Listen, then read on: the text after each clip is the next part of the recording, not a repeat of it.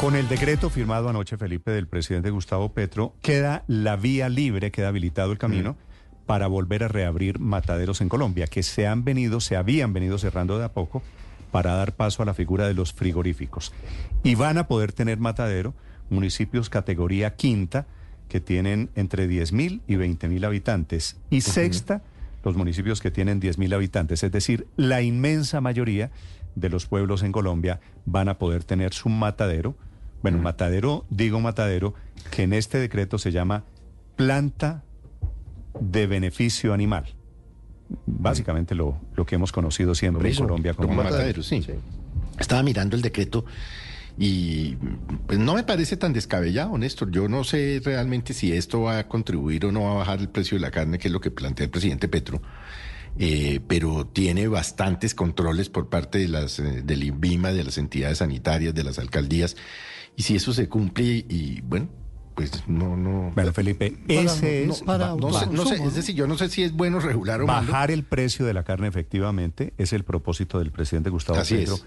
que dice que en Colombia, y puede tener razón, estamos pagando una carne muy cara por decisión, bueno, y elabora una teoría de que el INVIMA dio Sí. unas licencias. Ahora, para- acuérdese lo que eran los mataderos municipales hace 25, 30 años, ¿no, Sí, Néstor? pero No. Olía todo el bar. Yo me acuerdo del de Chía, porque allí tenían mis abuelos su casa, su, pues su- vivían allá. Y yo me acuerdo que uno pasaba por ese matadero y eso era. olía inmundo. Bueno, Felipe, entre otras cosas, los mataderos yo no sé ya cerraron- 30 años después, con Se- la tecnología que hay y tal, se, la se cosa. pues, cerraron, se cerraron esos mataderos por eso, por las condiciones sanitarias eran terribles. Sí. Porque usted se acuerda, es que se- la memoria suele ser corta, Felipe. Descubrimos, cada dos meses había un informe Burro. en los noticieros de televisión. Estaban Burro caballo. Carne de burro, carne de caballo.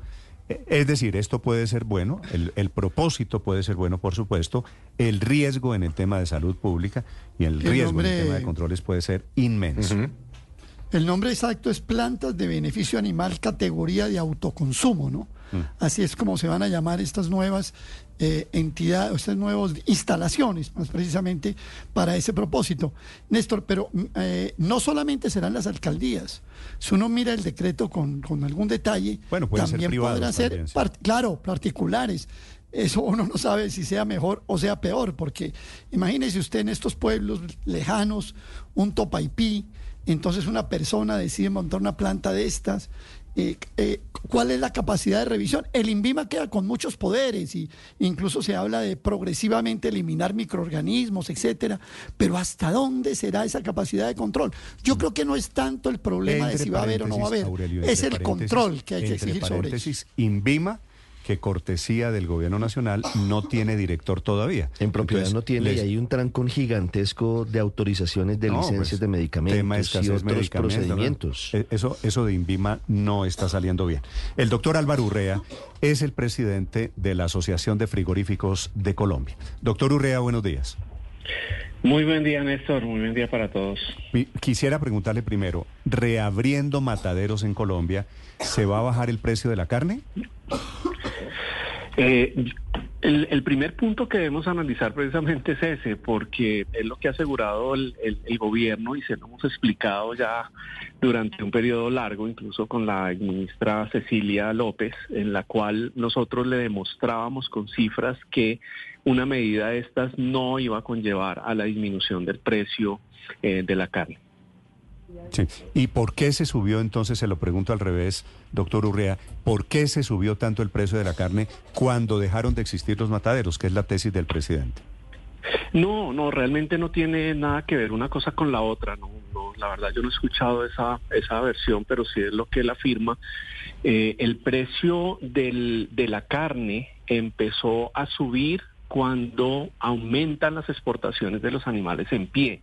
Se genera un efecto de especulación en el precio y esto hace que al subir el precio del animal, pues obviamente de manera directa, subiendo la materia prima, sube el precio final de la carne, es lo que ha generado este descontrol durante los últimos años, pero en ningún momento ha influido la apertura o cierre de mataderos, eso no, no ha influido para nada el, el precio de la carne. Sí, la tesis del presidente Petro es que por cuenta de estas decisiones del INVIMA, el precio de la carne que pagamos en Colombia es un precio de carne internacional.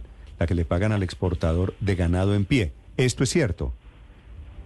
No, no, no, tampoco. Eh, el, tema acá es, eh, primero que todo, el INVIMA no es el que decide cerrar las plantas de beneficio. En el año 2007 sale el decreto 1500, es una nueva norma que tiene por propósito incrementar las condiciones, mejorar las condiciones o el estatus sanitario del país.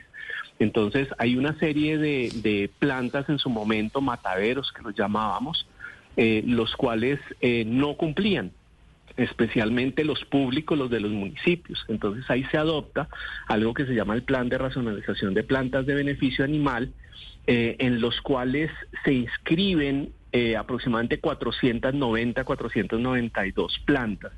Y de esas 492 plantas, hoy hay solo 229 abiertas. Las otras 263... Plantas, cuando usted dice plantas, ¿qué quiere decir? ¿Frigoríficos o mataderos? Sí, sí mataderos. Hoy, hoy en Colombia hay 200 y pico de mataderos abiertos. De esas 490 que en su momento se inscribieron para el plan de racionalización, levantaron la mano y dijeron, venga, yo quiero participar, es, es, una planta que, un matadero, digamos, que quiere seguir funcionando, de esos solo pudieron seguir funcionando hoy día 229. Por eso hay, 263 cerrados. Hoy en día hay 229 mataderos abiertos en Colombia. No, no, no. De los del plan de racionalización. De los planes de racionalización. No, del plan de racionalización o del plan que sea. Pero usted me dice, de 490 a 229, ¿siguen operando? Eh, sí, de esos 490, 229 eh, siguen operando, que son los que han cumplido eh, lo que establece el decreto 1500. Los otros 263, que es un 52-53% de esos mataderos, fueron cerrados por el INVIMA, por cierre voluntario de los alcaldes, porque simplemente no cumplen. Ahí es donde tenemos que llegar a esos 263 que están cerrados, que están incluidos en el plan de racionalización y serían los que podrían reabrir con este decreto que saca el presidente. ¿Qué cambia en la práctica entonces el decreto de anoche del presidente? Eh, no, pues total, porque precisamente ese gran número de mataderos se abre la puerta para que lo reabran. Lo que ustedes están mencionando que hace 25 años eh, recordáramos cómo era un matadero de esos, eh, cuando lo cerraron eran así, en unas condiciones inaceptables de funcionamiento y en este momento lo que se pretende es que esos mataderos eh, se reabran. Hoy día esos 263 porque son los que están incluidos en el plan de racionalización, en lo que mencionan en el decreto. Sí, sería gravísimo. Pero, pero hablando de los que cerraron, de esos 261 mataderos que cerraron, 63. ¿por qué los cerraron? Porque usted dice no cumplen. ¿Qué significa que no cumplían? ¿A qué se refiere? Eh, no, eh, puede ser desde el punto de vista ambiental, no cuentan en una planta de tratamiento de aguas residuales, no tenían uso de suelo, de pronto estaban metidos en el pueblo, no contaban con unas condiciones mínimas sanitarias que garantizaran la inocuidad del producto. Entonces, eso hacía que el INVIMA eh, tenía la ah, potestad de cerrar ese matadero. Sí, y no podía seguir funcionando. O sea, no había unas condiciones ni siquiera mínimas para que pudiera funcionar. Entonces lo cerraban por, por, por todas esas razones. Pero entonces, ¿se necesitaba o no, doctor Urrea, un decreto como el de anoche para que puedan reabrir? ¿O han ido reabriendo algunos que sí cumplen con estos temas como las aguas residuales, el uso del suelo, en fin, los requisitos que pide el INVIMA? No, es que este decreto es eh, eh, totalmente innecesario. Es que llevamos 15 años precisamente depurando las plantas de beneficio para convertirlas en frigoríficos, plantas modernas que cumplan con todas las especificaciones que requiere el manejo de un producto. We are actuaries. In a world filled with unpredictability, we use our math skills to navigate uncertainty. Actuaries make a difference in people's lives across industries and the world. Actuaries have the freedom to work anywhere, and according to US News and World Report, we're the 25th top paying career. Make an impact as a fact seeker and a truth teller. Use your math skills for good as an actuary. The world needs you. Como la carne, y resulta que ahora, después de que ya tenemos prácticamente a puertas todas las plantas, los frigoríficos certificados con sus habilitaciones o sus autorizaciones sanitarias listas, y resulta que vamos a decirle a, estos mataderos que estaban cerrados, señores, ustedes pueden volver a abrir. Eso realmente, me disculpan, no tiene presentación. Pero fíjese, doctor Urrea, que leyendo en detalle el decreto implementa una serie de controles que yo quisiera saber si usted considera suficientes para garantizar la buena calidad del producto, del producto cárnico. Habilita, por ejemplo, en el artículo 1 la creación del auxiliar del inspector oficial. Habla más adelante sobre otra institucionalidad que buscaría, en principio, evitar que volvamos a, a ese escenario indeseable de los mataderos que cerraron finalmente en 2007. ¿Usted considera que esto es suficiente? Eh, no, para nada, por el contrario, él lo está flexibilizando. ¿sí? Hay unos inspectores eh, del INVIMA que deben estar de manera permanente en las plantas. Acá lo que están diciendo es, puede haber un inspector auxiliar que no es eh, para nada un inspector del INVIMA, es alguien, es una persona que suministra la planta, el establecimiento, pongámosle ese nombre, ¿sí? Y él hace sus veces, sí, porque allá no, seguramente a esos sitios eh, no va a llegar el inspector del INVIMA, no van a tener esa inspección. Entonces hay una flexibilización total y un riesgo total, digamos, de lo que se tiene establecido y que ya viene funcionando y las plantas bajo un control. Sí. Doctor Urrea, ¿qué pasa con el transporte en esos mataderos que van a poder transportar no solo los animales, no solo el ganado, no solo los cerdos, sino también transportar otros materiales. ¿Ustedes han mirado el tema de transporte para los mataderos? Eh, sí, por supuesto, eso fue uno de los puntos que también se cambió porque anterior al 2007 eh, se transportaba todo en un camión, se echaba en un furgón eh, todo ahí una cosa encima de otra. Eso cambió y se estableció que se evitara la contaminación cruzada. Acá vuelve a retomar ese tema y está permitiendo transportar eh, alimentos con diferentes riesgos de la salud pública, ¿sí? Y lo que dice es, lo que deben hacer es identificar que el, el vehículo, el camión diga en un lado transporte de alimentos. Hmm. Pero, pero es un riesgo demasiado alto. ¿Qué otra cosa podrían transportar en esos camiones o en esos carros? Eh, bueno, eh, pueden transportar decomisos. Sí, las canecas con los decomisos que salen de la planta, eh, residuos no comestibles, el rumen, sí, podrían echar una caneca de rumen ahí. ¿Al lado de la carne que yo me voy a comer va todo eso?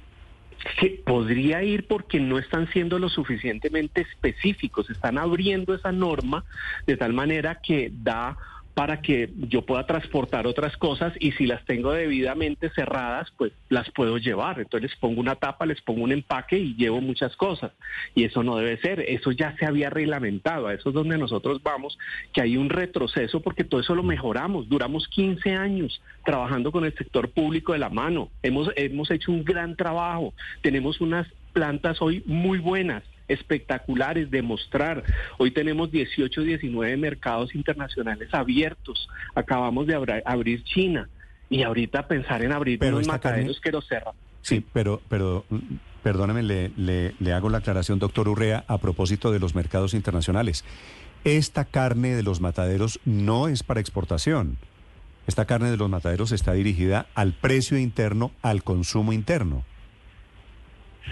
Sí, por supuesto. Sin embargo, eh, uno de los propósitos que tuvo el decreto 1500 eh, cuando se formuló era que todos los colombianos, era, era su, su principal fundamento, todos los colombianos tuvieran la posibilidad de comer la carne en las mismas condiciones independiente de su condición.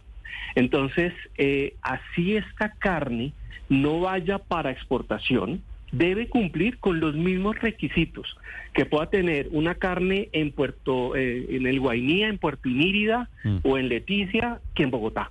Tiene que ser igual, no puede ser diferente. ¿sí? Entonces, esa es, esa es la parte que preocupa. Su teoría, si le entiendo bien, es que vamos a comer carne de mala calidad y a exportar la carne buena que producimos en, en frigoríficos en Colombia. Eh, bueno, eh, va a ser privilegiado el mercado internacional porque va a salir de unas plantas con unas condiciones excelentes que deberían ser, Néstor, las mismos las mismas condiciones que tienen estas plantas de beneficio de autoconsumo, no son nuevas, esas ya estaban establecidas en el, en el decreto y ya están controladas y hay plantas de autoconsumo que funcionan bajo inspección del INVIMA y funcionan bien. El problema es las que ya cerraron porque no cumplían y quieren reabrirla. Ahí está el problema. Estamos echando 15 años para atrás con esas plantas. Ya el sistema estaba solucionado, las Mm. plantas ya estaban organizadas, ya estaba eh, garantizado el abastecimiento en el país. Y ahorita abrir, como estábamos Mm. hace más de 15 años, abrir todos estos mataderos, un matadero en cada pueblo, pues es el punto que nosotros consideramos de demasiado pongo- riesgo y con una una- norma muy débil. El, este decreto es demasiado ambiguo, ¿sí? su redacción realmente da para, para muchas interpretaciones y eso preocupa. Mm. Eh, doctor Urrea, una pregunta final. ¿Qué hay de malo en que la carne decomisada se destruya en el mismo matadero, que es lo que autoriza este decreto? Eh, ese es uno de los puntos que también podría llegar a ser ambiguo, porque de hecho lo que es la desnaturalización o destrucción de los decomisos se hace en la planta actualmente. Eso no es nuevo. Entonces es posible, toca empezar a adivinar qué es lo que quisieron decir con eso, que si se hace un decomiso externo a la planta, la planta lo pueda recibir y hacer la destrucción dentro de la planta. Podría ser. Pero fíjense que así como esta interpretación da para eso, mm, leyendo ese decreto desde ayer que hemos tenido la, la oportunidad de leerlo, nos encontramos con todos esos vacíos que tiene ese decreto. Hay demasiado vacío y eso también preocupa porque va a abrir una puerta a que eh, estos mataderos que seguramente no van a tener el control suficiente van a, a- a poner en riesgo la salud pública y no sé, el, el cuidado del medio ambiente también va a estar afectado. Entonces, eso es lo que no queremos, ese retroceso. Claro, y entre los vacíos o las cosas que no se hablan que son importantes, no veo por ningún lado el impuesto de degüello local que cobra o que se paga al Fondo Nacional del Ganado, pero que únicamente lo hace la carne que se consume en el país y no la que se exporta, que es una de las cosas que, digamos, eh, perversamente ha estado impulsando las exportaciones de ganado. Sobre eso, ¿qué se podría hacer? ¿O usted eh, qué tan grave ve el hecho de que en este decreto no se mencione para nada ese impuesto de degüello local? Bueno, ese es un tema que ellos no reglamentan y pensaría que no debe cambiar. Lo que tiene que ver con impuesto de huello y el pago de la cuota fomento eh, de ganado eh, debe continuar y esas plantas deben seguir pagándolo. Sí se generará seguramente algo de ilegalidad alrededor, digamos, de, de estas actividades en estas zonas donde vayan a abrir estos oh, mataderos de autoconsumo, eh, pero ellos deben seguir eh, pagando. No tiene mucho que ver con lo que el, el tema de exportación, porque la exportación de Claro. carne intrínseco sí lleva a pago el impuesto. Lo que no paga impuestos, este tipo de impuesto, el de degüello, el de fomento, es la exportación de los animales vivos, en pie. Esos son los que hoy día no están realizando ese pago. Sí, para finalizar. Pero, pero Sí, ¿Perdón? no, perdóneme, una última pregunta, don Álvaro.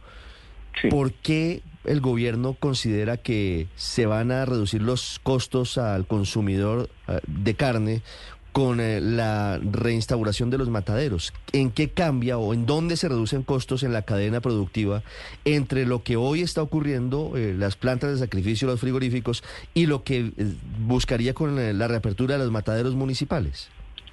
A ver, sin querer justificar, digamos, el argumento del gobierno, ni más faltaba, es, es más respondiendo su, su pregunta, lo que ellos mencionan es el transporte, que el, transporte de los animales en pie a una planta nacional que no está en el municipio y el regreso de la carne a ese municipio incrementa el valor de la carne. Pero ¿qué pasa? Lo que nosotros explicamos al gobierno es que el valor de ese animal, transportarlo hacia una planta nacional y traer la carne puede tener un costo adicional aproximadamente de 65, 70 mil pesos.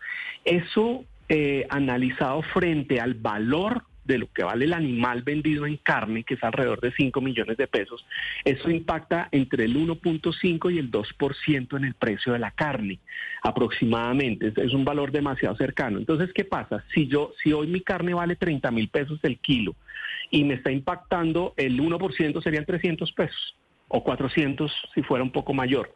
Eso sería lo que eventualmente podría rebajar eh, según la hipótesis del gobierno, el precio de la carne si abrieran estos mataderos. Ahora yo pregunto, abrir estos mataderos, eso va a requerir unas inversiones importantes del Estado, no del privado, porque todas esas plantas son del Estado y cada planta tendrán que invertirle, no sé, dos mil, tres mil, mil millones de pesos. Y si hay 263, multipliquemos estos alcaldes que quieran abrir estos mataderos nuevamente, cuánto van a tener que invertir para un negocio que no es sustentable y cuánto le va a costar al país realizar esta operación que es innecesaria. Ya hoy en día está abastecido el país con las plantas que están a través del plan de racionalización. Lo que hace el decreto es permitir que efectivamente en tantos municipios los de menos de 20 mil habitantes vuelvan a estos mataderos. Gracias por acompañarnos esta mañana, doctor Urrea, muy amable. Con el mayor gusto. Es el presidente de la Asociación Colombiana de Frigoríficos hablando sobre